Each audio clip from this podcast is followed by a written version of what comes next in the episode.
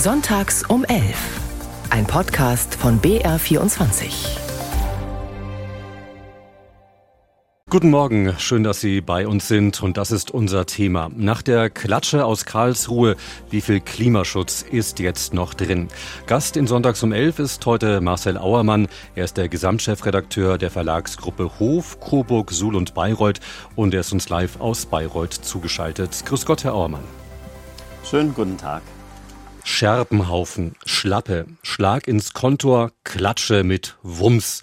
Berichterstatter, Fachleute und Politiker der Opposition haben deutliche Worte dafür gefunden, was da am Mittwoch in Karlsruhe passiert ist. Das Bundesverfassungsgericht hat entschieden, dass die Bundesregierung Anfang 2022 zu Unrecht Geld aus dem Corona-Hilfsfonds in den Klima- und Transformationsfonds KTF übertragen hat. Bedeutet, auf einem Schlag fielen der Ampel 60 Milliarden Euro für Klimaschutz und Energiewende. Geklagt hatte die Union, die im Urteil einen Beleg dafür sieht, dass die Bundesregierung am Ende steht und mit Geld eigentlich nicht umgehen kann. Die Aufregung ist groß. Im Bundesfinanzministerium und bei den Haushaltspolitikern in Berlin dürfte in diesen Tagen viel gerechnet werden. Hier einige Reaktionen auf das Urteil. Es geht los mit Bundesfinanzminister Lindner von der FDP. Das Bundesverfassungsgericht hat nun geurteilt, dass das Gesetz über den zweiten Nachtragshaushalt 2021 verfassungswidrig ist. Die Bundesregierung respektiert dieses Urteil. Allerdings hat natürlich das Urteil des Bundesverfassungsgerichts unmittelbare Konsequenzen für den Klima- und Transformationsfonds, wo die 60 Milliarden, die dort 21 eingestellt worden sind, jetzt nicht mehr zur Verfügung stehen. Was wir aber nicht tun sollten, ist, die Augen davor zu verschließen, welche wichtigen Finanzierungsprojekte in dem beklagten KTF vorgesehen sind von der Bundesregierung und vom Parlament. Da geht es um Gebäudesanierung, da geht es um E-Mobilität, da geht es um Fragen, die Menschen im Leben betreffen. Ja, das Urteil des Bundesverfassungsgerichts ist natürlich ein herber Rückschlag für den Klimaschutz. Und nun rächt sich, dass die Bundesregierung ja versucht hat, mit einem finanzpolitischen Taschenspielertrick die Milliarden darzustellen, die notwendig sind für den Klimaschutz. Und es wäre ja eigentlich noch mehr notwendig sagt Martin Kaiser, Geschäftsführer von Greenpeace Deutschland. Davor waren das Grünen Fraktionsvize Andreas Audretsch, Umweltministerin Lemke, Bundeskanzler Scholz und wie gesagt Finanzminister Lindner. Ja, womit sollen die Klimaschutzmaßnahmen finanziert werden? Woher kommen die 60 Milliarden? Im Gespräch sind Steuererhöhungen, ein Klimasoli für Reiche, aber auch Einsparungen. Die Union würde gerne bei Bürgergeld und Kindergrundsicherung ansetzen.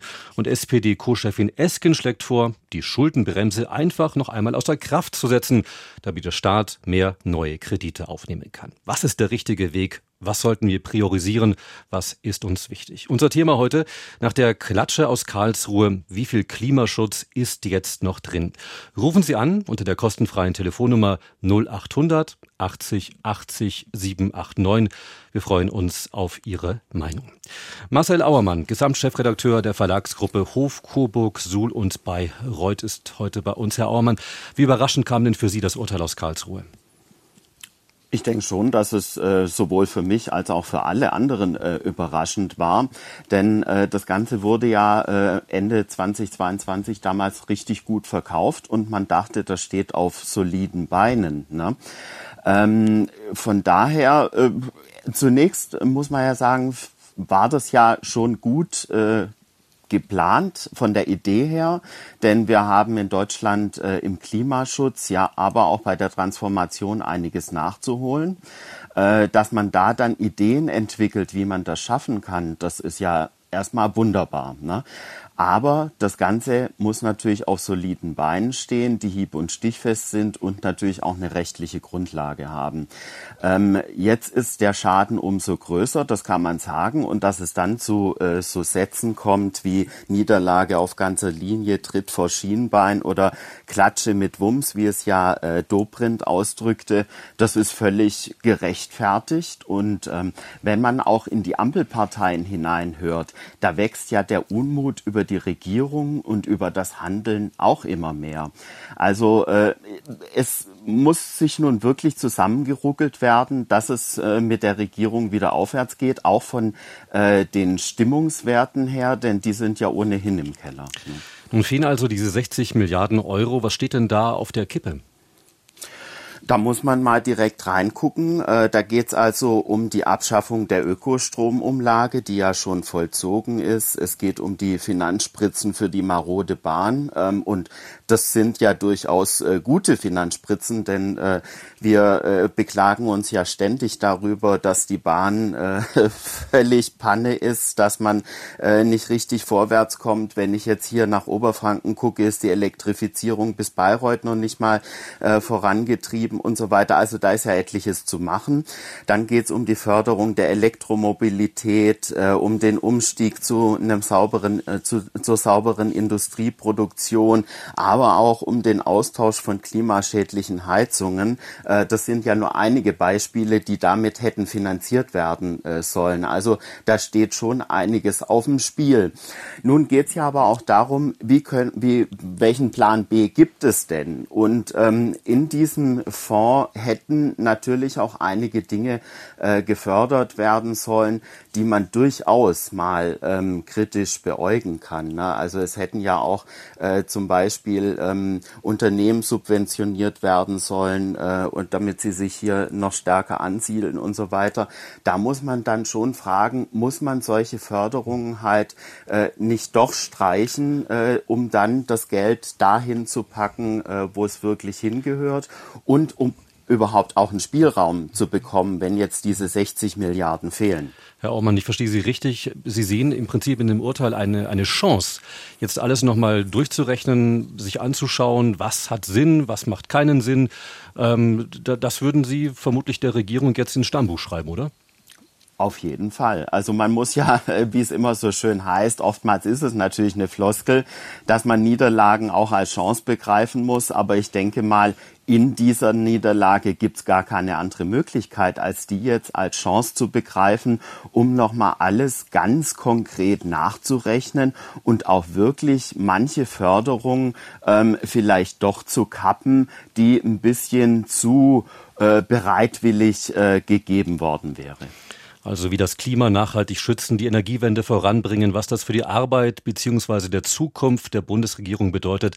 Über all das werden wir in dieser Stunde sicherlich hier bei Sonntags um elf sprechen. Unser Thema nach der Klatsche aus Karlsruhe.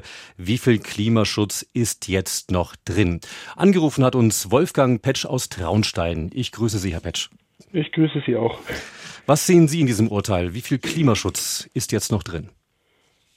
Ja, äh, der kommt vielleicht irgendwann, aber mm, es ist jetzt halt einfach wieder eine Verzögerung, die völlig unnötig war. Also ich stimme dem Zeitungskommentator jetzt nicht zu, dass das nicht absehbar war. Ähm, das ist relativ durchsichtig gewesen. Die CDU, CSU hat ja nicht umsonst gesagt, da klagen wir. Eigentlich nicht aus lauteren Motiven, sondern halt um die Regierung zu schwächen. Ähm, es war, es war eine Sollbruchstelle ich sage jetzt, juristisch mag das korrekt sein, aber wenn wir vielleicht uns einfach mal als Gedankenexperiment ins Jahr 2040 begeben, absehbarerweise alle Indikatoren deuten darauf hin, dass es zunehmende Klimabelastung geben wird, auch hier in Deutschland, auch in Bayern. Ähm, und wenn wir dann gefragt werden, ja, wieso habt ihr nicht so spät reagiert und warum habt ihr nicht früher was gemacht? dann zu sagen, ja, wir mussten das da leider 2023 noch mal ein bisschen verschieben, aber dafür haben wir damals die Schuldenbremse eingehalten. Da wird man im Jahr 2040 nicht viel Verständnis für haben. Mhm. Ich schaue noch einmal zurück. Ich bin Mitte 50. Mich hat äh, das Thema Klima äh, schon sehr früh beschäftigt. Ich erinnere an den Spiegeltitel 86 war das, ähm, wo der Kölner Dom unter Wasser steht. Ähm, man braucht nicht so tun, als ob das Thema Klima ähm, Belastung, als ob das jetzt erst aufgekommen wäre. Damals war es vielleicht wissenschaftlich noch nicht so erhärtet, aber man muss was tun. Und wenn die Union sich jetzt freut, dann muss man sagen, nein, äh, vielleicht könnt ihr sagen, dass die Regierung nicht so sonderlich gut mit dem Geld umgeht. Das ist sicher berechtigt, aber die Union kann definitiv nicht mit dem Klima umgehen. Also das heißt, wir, wir, wir wollen aber den, den Blick jetzt in die Zukunft äh, richten. Bedeutet das für Sie, dass man jetzt wirklich ähm, sagen muss, man kratzt das Geld von woanders her zusammen, weil Klima ist das Thema Nummer eins aus Ihrer Sicht? Ja, langfristig auf alle Fälle. Ich meine, wir haben kleine Tochter, ich schaue mir die Kinder an. Mich wird es vielleicht nicht mehr so treffen, aber ich muss halt schauen, was ist im Jahr 2050, was ist im Jahr 2070. Äh, wir müssen vorausschauen. Und wenn Deutschland sagt, ach mei, unser Beitrag ist ja bloß so klein, das ja, das kann jeder sagen. Da ist immer bloß dann zwei Prozent oder ein Prozent an, äh, an den Emissionen. Wenn nicht alle zusammenhelfen, geht's nicht. Und deswegen hoffe ich, dass man sich am besten auch mit der Union so weit zusammenrauft, dass man sagt, wir gehen da nochmal drüber, wir schauen uns an. Der Zeitungsexperte hat es gesagt, ähm, es sind sicher Klimamaßnahmen dabei, die nicht unbedingt zielführend sind. Aber das, was an guten Dingen, Stichwort äh, Bahnsanierung, ähm, drin ist, dass, dass heute auch die Unioner großes Interesse haben. Und ich sage jetzt hier nochmal aus, aus regionalem Anlass, vor nicht allzu langer Zeit hatte Herr Dr. Ramsauer, der hier der Abgeordnete ist in Berlin für uns, hat allen Ernstes gesagt, der sechsspurige Ausbau der A8 zwischen Rosenheim und Salzburg ist eine Klimaschutzmaßnahme. Also tut mir leid, das ist das ist 70er Jahre letztes Jahrhundert. Das ist das das geht einfach nicht und die Union muss kapieren, dass sie da in der Pflicht ist und wenn sie weiter darauf hofft, nur möglichst die Regierung schlecht aussehen zu lassen, fahren wir an die Wand. Hm, werfen Sie dem, der Union vielleicht sogar vor, mit der Klage eben bewusst äh, einen, einen solchen, ich sag mal jetzt Notstand herbeigerufen zu haben? Ja, also ich glaube, das Hauptinteresse war, ähm, die Ampel zu schwächen. Die machen viele Sachen nicht geschickt, aber die Motive, aus denen das, ich denke, sachlich ist es nochmal gerechtfertigt, ja, aber ähm, mhm. in einem großen Ganzen, politisch war es nicht klug. Herr, Herrn Auermann, Herr Auermann, den würde ich jetzt gerne äh, dazu holen. Also Herr Petsch mhm. sagt, Priorisierung Klima auf jeden Fall. Das muss unser Top-Prio äh, 1 sein. Sind Sie da dabei oder sagen Sie, naja, da gibt es vielleicht auch noch andere Punkte, die man nicht vergessen darf? Ich, ich denke, da sind wir alle dabei, dass der Klimaschutz eine hohe Priorität hat. Aber wenn wir jetzt gerade den Blick äh, in die Zukunft richten, auch bis 2040 und danach und dann eben auch nochmal gucken, äh, was wartet denn auf unsere Kinder, ähm, dann müssen wir natürlich auch abwägen, ähm, wie sieht's mit dem Klimaschutz aus und dagegen dann die neuen Schulden jetzt in Zeiten hoher Zinsen, die werden dann natürlich die nachfolgenden Generationen drücken und äh, die nachfolgenden Generationen werden höhere Steuern zahlen müssen, äh, damit wir die überhaupt bezahlen können. Beziehungsweise irgendwann werden wir nur noch die Steuern, äh, die Steuerlast dann äh, zahlen und, und gar nichts anderes abbauen können. Also von daher ist natürlich die Frage, ähm, äh, was ist uns da wichtig oder wie können wir auch einen Mittelweg finden, dass wir vielleicht bei beides schaffen, äh, jetzt einfach mal die, die äh, Schuldenbremse auszusetzen und zu sagen, wir machen höhere Schulden. Das ist natürlich äh, jetzt kurzfristig gedacht vielleicht eine gute Lösung, aber wenn wir 2040 uns angucken und unsere Kinder, dann wird die eine wahnsinnige Schuldenlast plagen. Ja. Herr Petsch, ja. Darf, darf ich nochmal? Ja, also, ja, ähm, ja sehr, äh, unbedingt. Ich hätte gerne gewusst, wie Sie das sehen, wenn Sie eben gerade auch von Ihren Kindern sprechen. Ne? Ja, also ich denke auch, jetzt einfach zu sagen, ach, die Schuldenbremse, die setzen wir jetzt einfach für die nächsten Jahre aus, das war auch so ein Schröder-Trick, ne, dass man sagt, diese drei Prozent, das geht jetzt leider die nächsten Jahre nicht und da lügt man sich so zurecht. Äh, ich denke, es gibt eine ganze Reihe von Bereichen, wo ähm, naja, wo es Interessengruppen gibt, die das gern bewahren würden. Stichwort Dienstwagenprivileg, Flugbenzinbefreiung. Im letzten Jahr ist so viel geflogen worden in, äh, in Deutschland wie noch nie. Das, das, das kann es doch nicht sein. Also es gibt so und so viele Bereiche, wo man sagt, ähm, da wäre sicher ein Potenzial drin. Auch diese Maßnahme, ähm, 10.000 äh, Solaranlagen für E-Fahrzeuge zu fördern, Mei, das baut sich jetzt niemand auf dem, aufs Dach, der ähm, Bürgergeld kriegt. Ja, das, das trifft wieder eine Gruppe, das begünstigt eine Gruppe, die jetzt nicht unbedingt die Förderung gebraucht hätte. Wir haben uns das auch überlegt, war, hätten das mitgenommen. Wir bräuchten das nicht unbedingt. Ähm, und ganz, ganz viele Dinge, ähm, Stichwort Elterngeld für wirklich sehr, sehr gut verdienende Leute. Da gibt es viele Bereiche, wo man sagen kann, muss denn das sein? Herr Petsch, wir ja. sind da mit mitten, mittendrin sozusagen in der Debatte, wo, wo kriegen wir Geld her, wo können wir was Unsinniges streichen? Sie sprechen auch die, die, die, das Dienstwagenprivileg an. Äh, da gibt es ja einige dieser, dieser ja, umweltfeindlichen Subventionen, wie man sie gerne bezeichnet, wo man auch wirklich rangehen könnte. Ich würde jetzt gerne mal, äh, Herr Petsch, darf ich Sie verabschieden und den nächsten ja, Hörer in die Sendung reinnehmen? Alles Gute. Äh, schönen Tag für Sie, auf Wiederhören. Herr Rostkopf ist der nächste Anrufer bei uns in der Sendung aus Wending. Herr Roskopf, ich ja, grüße Sie erstmal und äh, wie gesagt, wir sind mittendrin in der Debatte, woher kommt das Geld für den Klimaschutz? Was würden Sie vorschlagen? Also ich äh, begrüße zunächst einmal das wirklich mutige Urteil des Bundesverfassungsgerichts, weil ähm, man muss schon die, ha die Haushaltsgrundsätze beachten. Wenn das eine Bundesregierung nimmt, man tut, wer soll es denn sonst noch tun? Und dann meine ich, äh, es ist ja nicht der Weltuntergang sondern ähm, was ich gelesen habe, werden ja diese 60 Milliarden für die nächsten vier Jahre vorgesehen. Das sind 15 Milliarden pro Jahr. Und wenn ich mir sehe, dass ich einen Bundeshaushalt habe mit fast 500, 500 Milliarden, also da kann ich so viel einsparen. Da, da komme ich nicht bloß auf 15 Milliarden, da komme ich auf viel mehr. Ich will Ihnen mal ein Beispiel geben. Man erhöht zum Beispiel ähm, das Bürgergeld um 12 Prozent, obwohl man es voriges Jahr, also im Januar, auch schon um 12 Prozent erhöht hat. Der Rentner bekommt nur 3 Prozent. Das versteht niemand. Das sind andere Berechnungsgrundlagen. Ich, ja, nee, nee, da, darum geht das, ja, genau. Impf, in einer Sendung des Bayerischen Rundfunks hat ein Politiker gesagt, ich weiß es eigentlich nicht wer, ich glaube, äh, das wird an die Inflationsrate gekoppelt. Aber wir haben ja eine 12% Inflation. Also das ist nur ein Beispiel. Ich kann Ihnen ein anderes Beispiel auch sagen. Wir haben 400 Umsatzsteuertatbestände mit dem mäßigen Steuersatz. Das versteht niemand mehr. Die sind irgendwann vor 30 Jahren aufgestellt worden. Also Herr Roskopf, Sie würden auf der einen Seite, wenn ich Sie richtig verstehe, bei den Rentnern oder beim Bürgergeld kürzen, sage ich mal. Nicht genau, bei den Bürger, beim Bürgergeld kürzen, um den Rentnern mehr zu geben. Aber dann sind wir auch wieder pari pari, da war nichts gespart. Es geht jetzt nicht, den Rentnern mehr zu geben. Es geht einfach darum, dass wir hier schon ich habe jetzt gelesen, der Haushaltsausschuss, weil das Bürgergeld nicht reicht, äh, hat schnell mal 3,4 Milliarden zugeschossen. Ja, wissen Sie, ich meine, irgendwo muss man mal sagen, ja Leute, wir sind nicht, wir haben nicht das Geld auf der Straße gefunden, sondern wir müssen es ja erarbeiten. Herr Auermann, sind wir, sind wir, sind wir zu, zu leichtfertig, oder ist die Regierung so rum, nicht wir, sondern die Regierung zu leichtfertig im Geld ausgeben?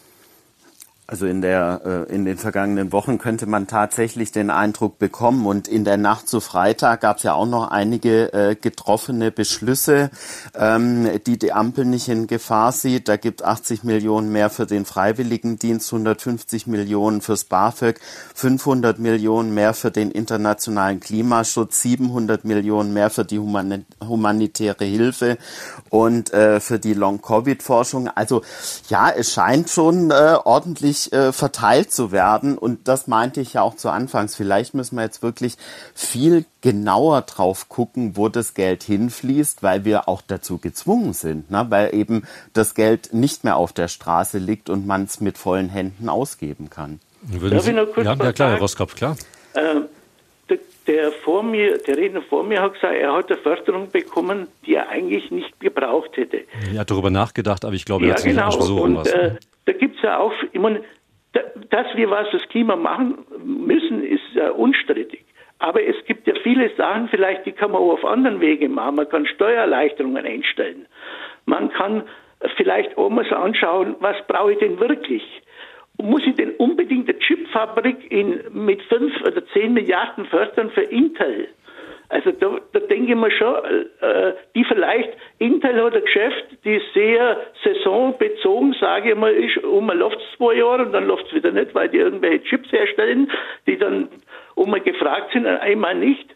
Da wird ein Riesenbetrag gestellt der kommt ja auch, soweit ich das jetzt mitbekommen habe, aus diesem Fonds. Ja, braucht man das Genau, das, das war das, was ich vorher angesprochen hatte. Ne? Also die Subventionen äh, von Unternehmen, damit sie sich hier ansiedeln. Also da sollte man vielleicht dann doch ein bisschen mehr ähm, zurückfahren und äh, auch den freien Markt manches regeln lassen. Ne?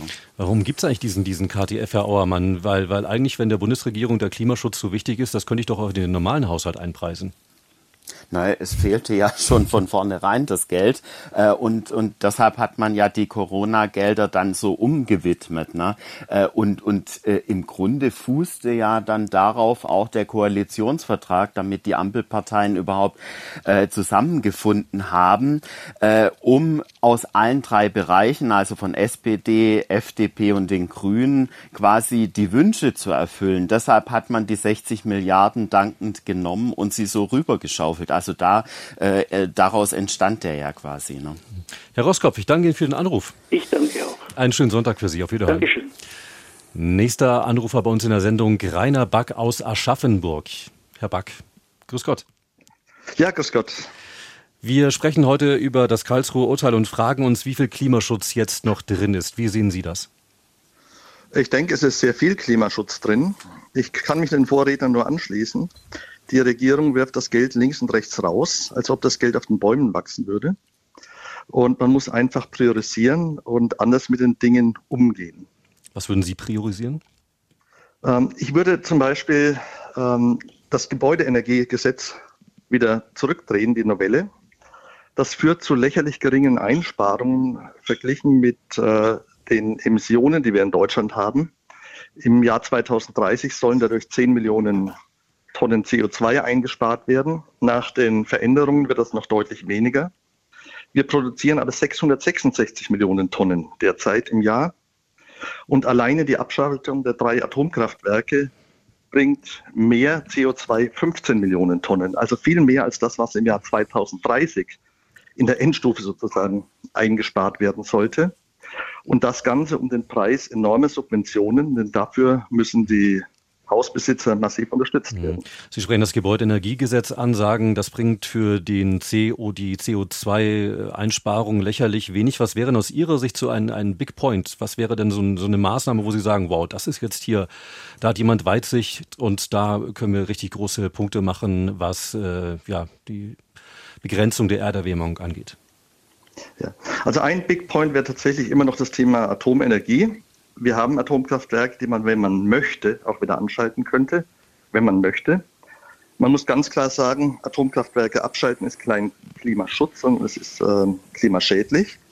Das andere ist, man muss äh, die Klimakrise global sehen und nicht in Deutschland. Wir werden nicht in Deutschland die Welt retten. Wir haben in Deutschland CO2 schon massiv runtergebracht. Ich würde es behaupten, wir optimieren dann irgendwann an der vierten Nachkommastelle. Das Geld könnte man sehr viel nutzbringender einsetzen, wenn man es nicht in Deutschland einsetzt, sondern im Ausland, in Entwicklungsländern, indem man dort Entwaldung verhindert, indem man zum Beispiel Solaröfen finanziert, indem man ähm, Filter einbaut.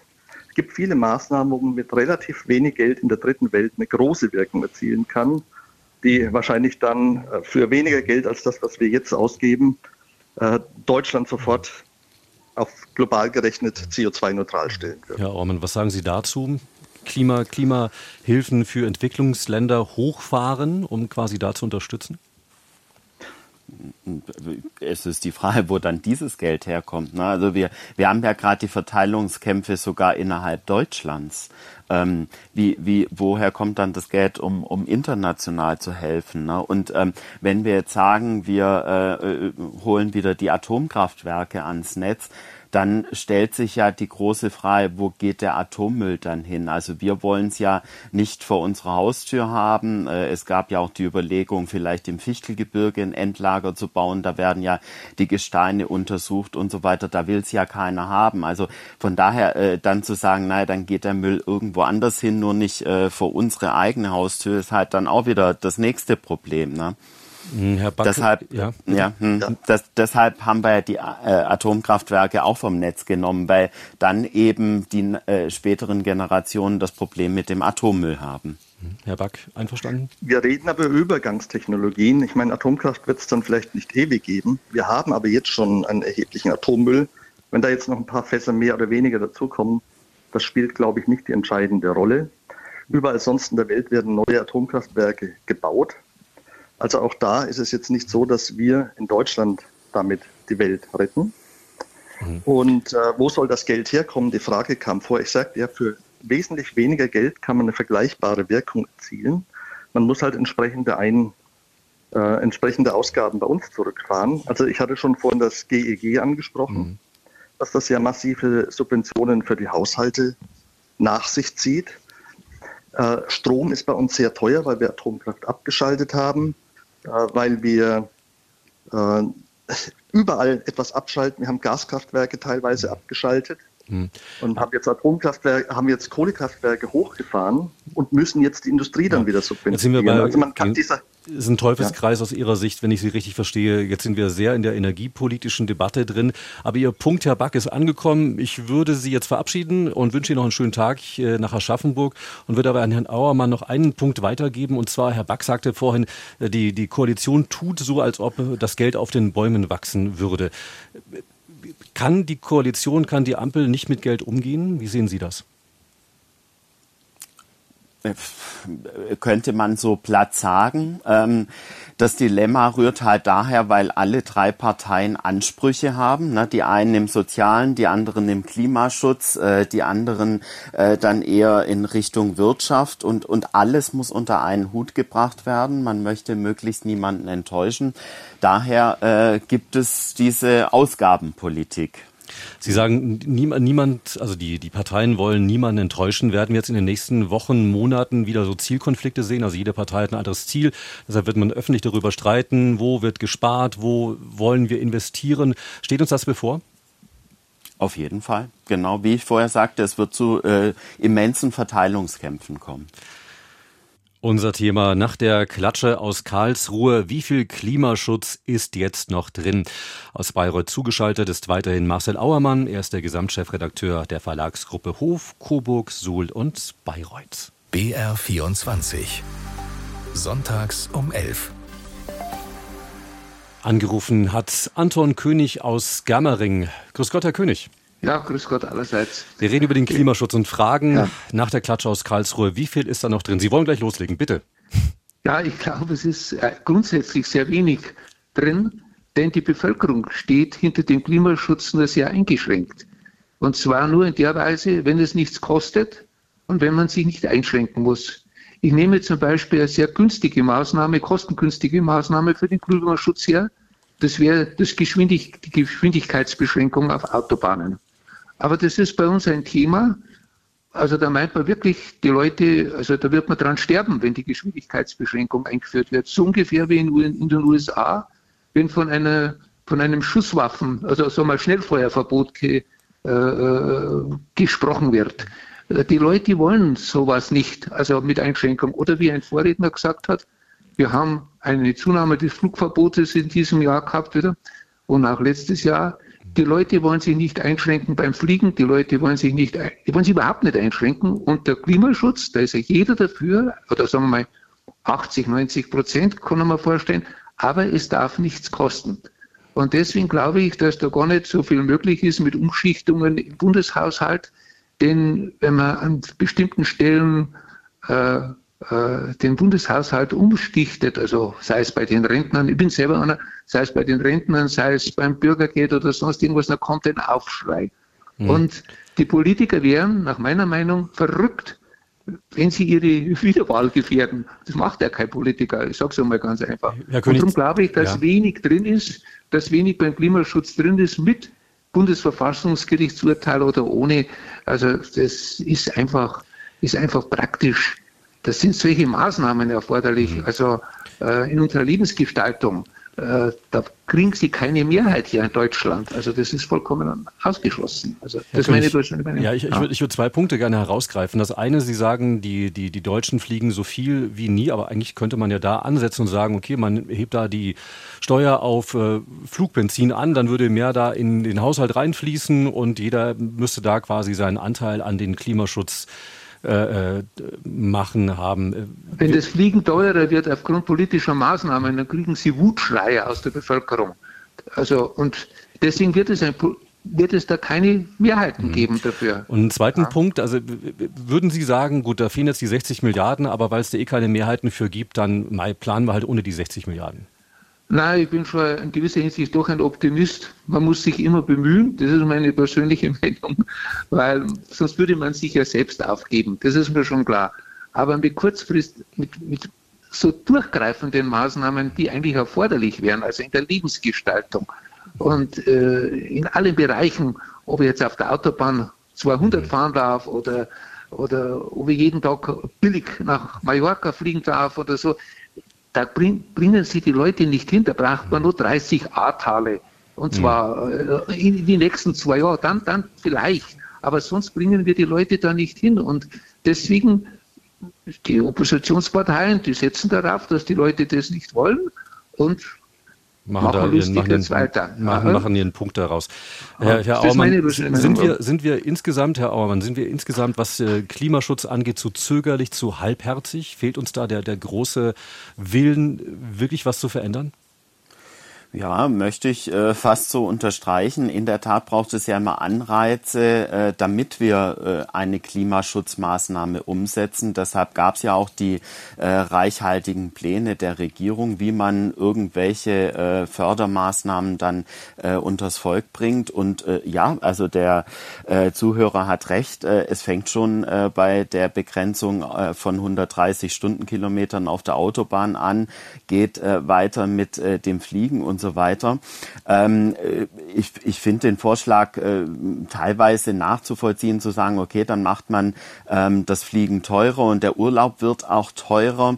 Ähm, ich denke aber beim Urlaub wollen nur ganz, ganz wenige sparen und dann gibt man es halt an anderer Stelle nicht aus, das Geld. Also auch der, der Privatmann, äh, jeder einzelne Bürger hat ja nur äh, ein bestimmtes Teil vom Kuchen, das er ausgeben kann und er wird dann auch selbst äh, priorisieren und der Urlaub wird sicher nur bei den allerwenigsten wegfallen und dann wird eben woanders nicht ausgegeben. Also äh, die Wirtschaft kommt dadurch auch dann nicht äh, ans Laufen, sondern äh, man verteilt dann eben auch im Privaten sein Geld ganz anders.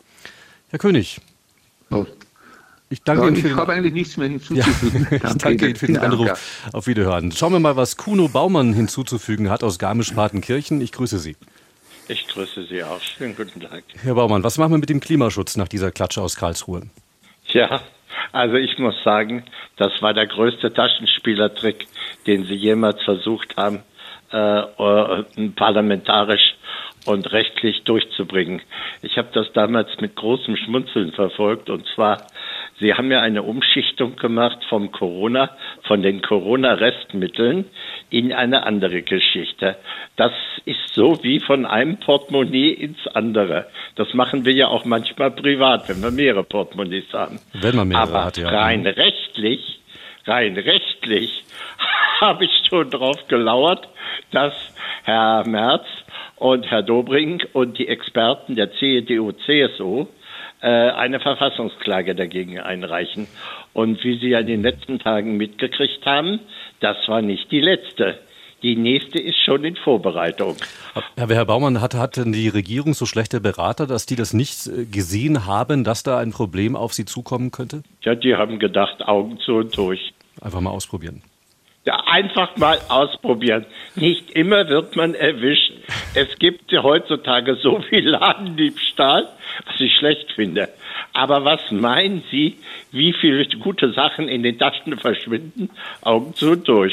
Herr Baumann, und wo, wo, denken Sie, setzt die Union jetzt noch an? Sie sagten gerade an, die nächste Klage sei in Vorbereitung. Ja, da ist Was doch eine nächste Klage schon in Vorbereitung. Irgendwie hat die Bundesregierung mit ihren Wumsen und Sachen da noch so ein paar Taschenspielertricks auf den Weg gebracht. Und die Union schaut sich natürlich jetzt alles sehr genau an, auch Herr Söder, unser Ministerpräsident, sehr genau an. Und ich finde, das haben wir eigentlich auch verdient. Jeder Mensch arbeitet, viele Menschen arbeiten hart und schimpfen jeden Monat über den Finanzminister, über die Steuern und um diese Dinge. Und wenn man dann sieht, dass da mit Taschenspielertricks in der Regierung gearbeitet wird. Ich will gar nicht ins Detail gehen, was Klimaschutz anbetrifft. Ich muss Ihnen ehrlich sagen, wir haben heutzutage Politiker, wir graben uns doch nicht das Wasser von unten ab. Alles, was in Deutschland gemacht wird, ist von jeder politischen Richtung immer mit dem Maßstab, dass es menschlich sein soll, dass es klimagerecht sein soll und dass es auch noch finanzierbar sein soll. Ich finde, äh, wir brauchen doch nicht immer so diese Kleinkrämerei zu machen, sondern wir müssen einfach mehr Vertrauen haben, dass auch äh, äh Politiker vielleicht mehr durch Wirtschaftsmanager beraten werden, dass ein und für sich die Welt weiter bezahlbar und klimagerecht gestaltet wird. Das ist meine Meinung dazu. Herr Baumann, vielen Dank für Ihren Anruf.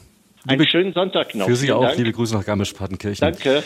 Herr Auermann, ja, Taschenspielertricks, das hat ja Herr Baumann gerade angesprochen, diese Sondervermögen, die sind in der Tat was Besonderes. Da gibt es ja einige. Äh, ist das aus Ihrer Sicht tatsächlich so ein, ja, ein, ein Trick, um was ausgeben zu können, wofür man im normalen Haushalt eigentlich nicht gewillt ist, äh, Geld bereitzustellen? Ja, das ist äh, gängige Praxis, auch schon in früheren Koalitionen so gewesen. Also man darf jetzt nicht den Eindruck bekommen, das sei jetzt erst seit der Ampel so. Äh, und auch, ähm, das muss man vielleicht auch dazu sagen, wenn sich jetzt die Union freut, juhu, wir haben der Ampel eins ausgewischt, dann muss die Union aber auch wissen, äh, wenn sie wieder an die Regierung irgendwann mal kommt, dann gilt äh, diese Vorgabe auch für Sie. Ne? Also äh, ich denke mal, mit dem Urteil in Karlsruhe jetzt sind alle Koalitionen, auch alle künftigen Koalitionen, nun äh, zu genauerer Planung ähm, verdammt und ähm, keiner darf sich da zu früh freuen. Ne? Auch die Union darf diese Tricks künftig dann nicht mehr anwenden. Sie sprechen die Union an, die ja jetzt ja wirklich, äh, sagen wir mal so, sich auf einem selbst auf einem Höhenflug befindet oder würde vermutlich das selbst so einschätzen. Es gibt ja immer wieder diese Angebote, ja, dann äh, machen wir halt als Julia, Juniorpartner damit, wenn Herr Scholz die Grünen und die FDP äh, entlassen würde. Wie ernst ist das zu nehmen? Ähm, also ich es, es scheint möglich, ähm, diese Gerüchte gibt's auch immer, aber ich denke mal, äh, kein einziger äh, Ampelkoalitionär hätte Interesse dran, jetzt die äh, Regierung platzen zu lassen, denn äh, am Ende äh, stünden alle ziemlich ähm, ja, be wie begossene Pudel da. Und äh, ich glaube nicht, dass es so weit kommt. Marius Dietmann aus München ist der nächste Anrufer bei uns in der Sendung. Grüß Gott, Herr Dietmann. Grüß Gott. Wir reden über das Thema ähm, ja, Karlsruher Urteil und die Frage, wo stehen wir beim Klimaschutz jetzt, wie geht es weiter? Wo sehen Sie uns da? Also ich äh, muss sagen, ich finde an der Stelle, ich finde diese Klage der Opposition, also in dem Fall der äh, Union, einfach auch ein bisschen peinlich weil ich jetzt als einfacher Bürger sehe halt tatsächlich nicht, dass sich da groß angestrengt wird, dass man irgendwie für uns alle versucht, das Thema Klimaschutz ernst zu nehmen. Und ich als junger Mensch sage halt auch, ja, okay, in Bayern haben wir zum Beispiel mit dem PAG auch ein Gesetz, das verfassungswidrig ist. Und da haben wir auch einen Experten wie Herrn Dr. Markus Söder, der das auch irgendwie durchgewunken hat. Und ähm, da denke ich mir halt, ja gut, da wird immer gegen die andere Seite geschossen. Und ich verstehe auch, dass die Ampel jetzt gerade ihre Probleme hat und auch so Fälle wie jetzt zum Beispiel mit den Grünen, die da gerade die junge Wählerschaft enttäuscht oder auch eine FDP, die da gerade extrem versagt irgendwie. Mhm. Aber ich muss trotzdem sagen, ich finde es das persönlich einfach schade, weil ich denke mir halt, gut, da könnte man jetzt noch investieren, jetzt könnte man noch machen, jetzt müsste man noch machen, gerade auch für die Unternehmen, die im Endeffekt auch aus Deutschland weiter abwandern. Und ich selber sage auch so viel, dass ich viele Leute kenne, die sehr, sehr gut ausgebildet sind, auch aus Deutschland, die sich mittlerweile überlegen, das Land auch zu verlassen weil man halt sieht, dass hier viel falsch läuft und auch an den manchen Stellen gespart wird, an denen vielleicht nicht gespart werden sollte. Wo würden Sie denn priorisieren? Also ich würde priorisieren tatsächlich, jetzt gerade haben wir natürlich zwei größere Themen in Deutschland, also einmal das Thema Fachkräftemangel und einmal das Thema Klimaschutz. Ich würde versuchen, dass ich die beiden zusammenbringe. Und ich hatte auch vorhin, als ich kurz angerufen habe, in der Redaktion einen Punkt genannt, den ich, für den ich offen bin, dass, ich, dass man den diskutiert.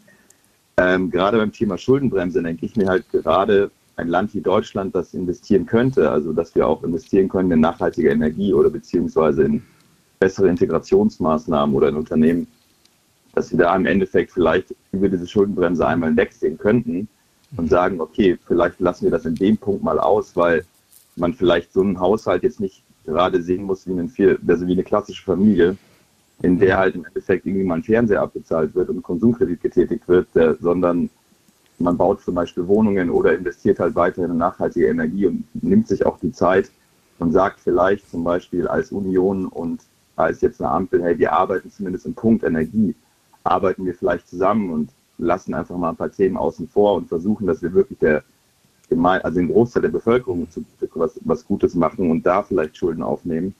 Und mhm. ähm, genau, also ein großer Schulterschluss der, der großen Parteien Ampel und Union sozusagen. Und der zweite Punkt, den Sie ansprechen, ein interessanter Aspekt, den wir auch noch nicht in der heutigen Sendung diskutiert haben, die Schuldenbremse ähm, nochmal auszusetzen. Ähm, Herr Auermann, wie realistisch ist das? Wie sehr wird darüber diskutiert? Und wie einfach geht das?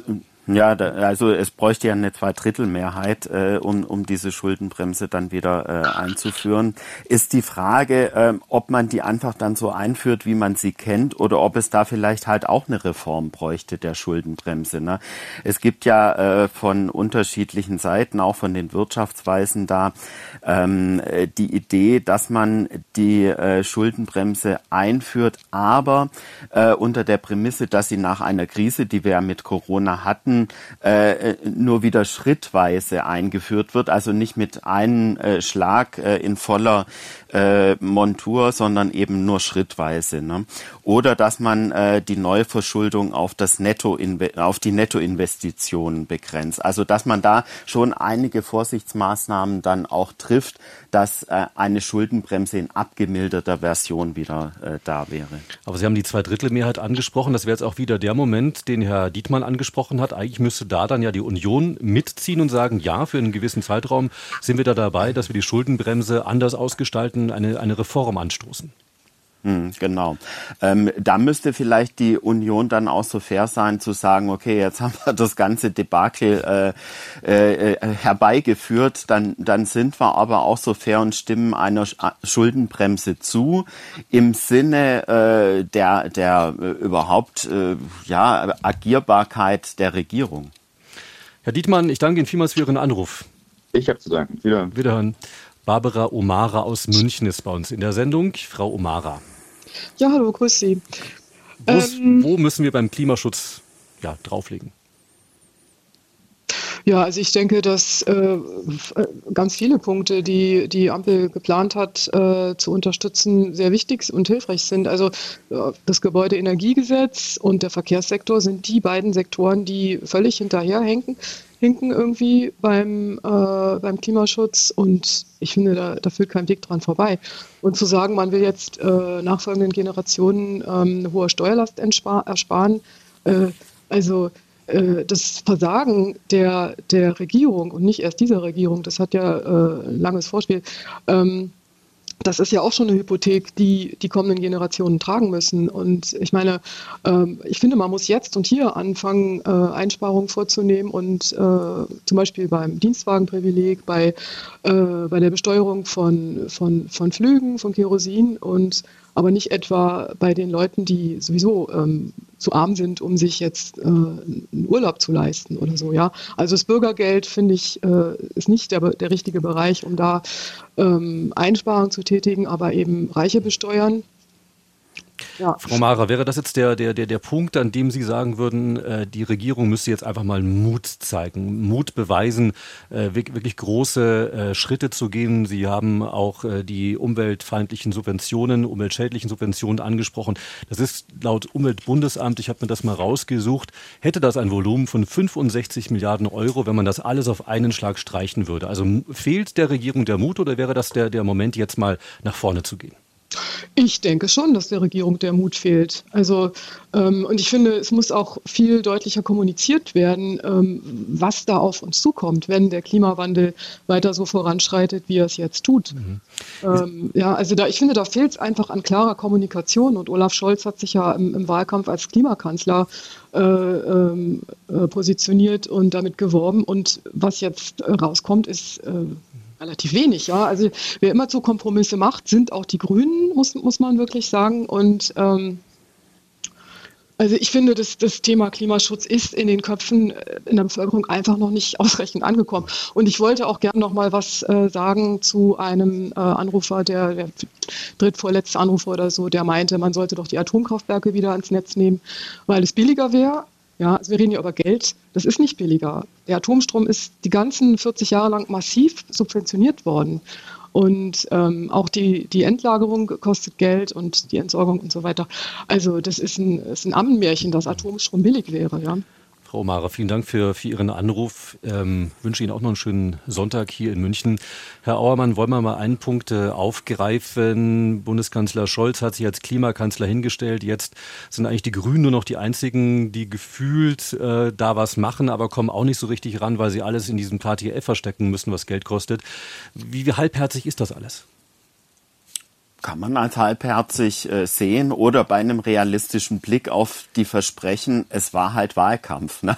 so kann man es auch sagen. Ne? Äh, Wenn es dann ins Umsetzen geht und ins Operative, äh, sieht die Welt eben nochmal anders aus und das kostet dann Geld und das fehlt eben jetzt. Also ja, kann man sagen, dass es halbherzig ist jetzt das Versprechen mit dem Klimaschutz. Aber ist es nicht immer eigentlich ein Dilemma, weil man ist immer irgendwie vor irgendwelchen Wahlen und versucht seine, seine Wähler nicht zu verschrecken, dann kommen immer die neuen Umfragezahlen dazu und dann sieht es schlecht aus und dann traut man sich wieder nicht.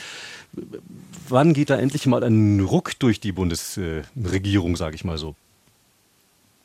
Tja, das ist eine gute Frage, ob dieser Ruck überhaupt kommt. Äh, äh, wenn der Ruck jetzt mit Neuwahlen käme, dann, dann wäre die Union dran. Die, die hätte ja aber auch irgendein Korsett an, dass nicht alles möglich ist. Ne? Also Politik ist ja immer äh, so ein bisschen äh, das Abwägen der Möglichkeiten, ne? wenn man so will. Josef Ebner aus Augsburg ist bei uns in der Sendung. Herr Ebner. Sie Einen schönen guten Tag. Ja, äh, es geht um den Klimaschutz.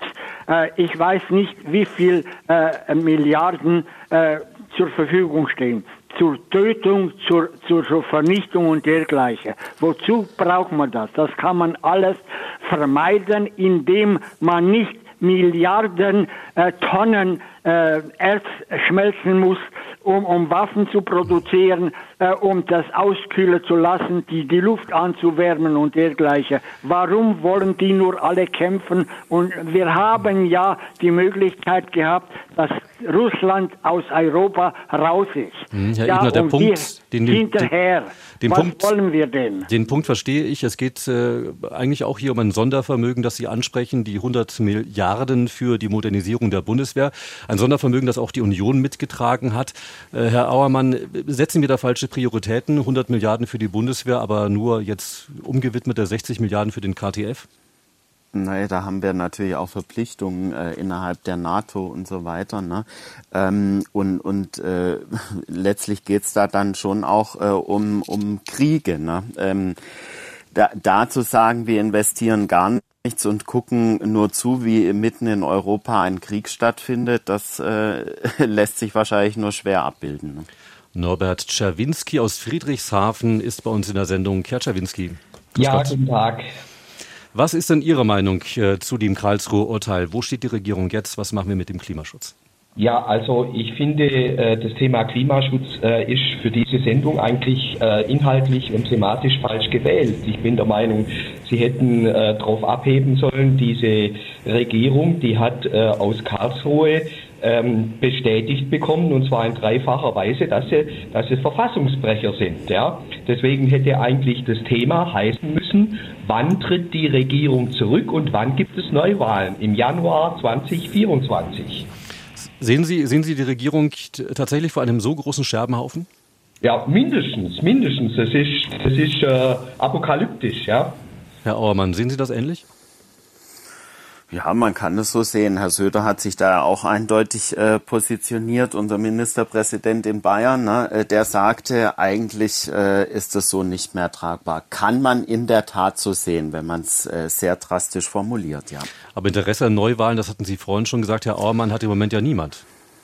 Nee, es ist halt eben auch die Frage, wenn wir, wenn jetzt ähm, Herr Merz äh, und, und die Union Juniorpartner äh, wäre, dann, dann hätten wir ja immer noch den angeschlagenen Kanzler. Ne? Ähm, äh, also wenn es jetzt zu so einer GroKo käme, äh, das, das Einzige wäre in der Tat äh, vielleicht dann komplette Neuwahlen, ja, dass die Union dann auch den Kanzler stellt oder die Kanzlerin. Ähm, äh, damit wären wirklich SPD, ähm, FDP und Grüne völlig weg vom Fenster und abgestraft. Ne? Herr Czerwinski, also Neuwahlen sieht Herr Auermann im Moment äh, nicht. Äh, wäre da nicht auch die Gefahr, äh, dass dann Deutschland wieder so ein paar Monate in so einem Lähmungszustand Zustand ist, weil es muss ja erstmal gewählt werden, es muss ja erstmal dann wieder äh, Koalitionsverhandlungen geben, Koalitionsverträge ausgearbeitet. Ist das die richtige Zeit dafür jetzt? Ich denke, das ist genau die richtige Zeit, weil die Leute nach und nach aufwachen und der Lähmungszustand eigentlich schon zwei Jahre anhält. Ja. Und wenn ich mir anschaue, das ist vielleicht dem einen oder anderen gar nicht so bewusst, am 1. Dezember steigt die Lkw-Maut um 83 Prozent, zum 1. Januar die CO2-Steuer um 33 Prozent und zum 1. Januar Mehrwertsteuer auf Gas, Fernwärme und Gastronomie steigt auch wieder auf 19 Prozent. Und zum 1. Januar steigen auch die Krankenkassenbeiträge. Äh, das, das gibt ein, ein Waterloo, ein Waterloo. Ähm, mit, mit dieser ja, Prognose wollen wir die Sendung beenden. Ähm, ich danke Ihnen vielmals, Herr Czerwinski, für den Anruf äh, bei uns hier in Sonntags um 11 und ich danke Ihnen allen fürs Zuhören und fürs Anrufen und auch vielen Dank an Marcel Auermann, Gesamtchefredakteur der Verlagsgruppe Hof, Coburg, Suhl und Bayreuth, dass Sie sich die Zeit für uns heute genommen haben. Ja, sehr gerne, natürlich.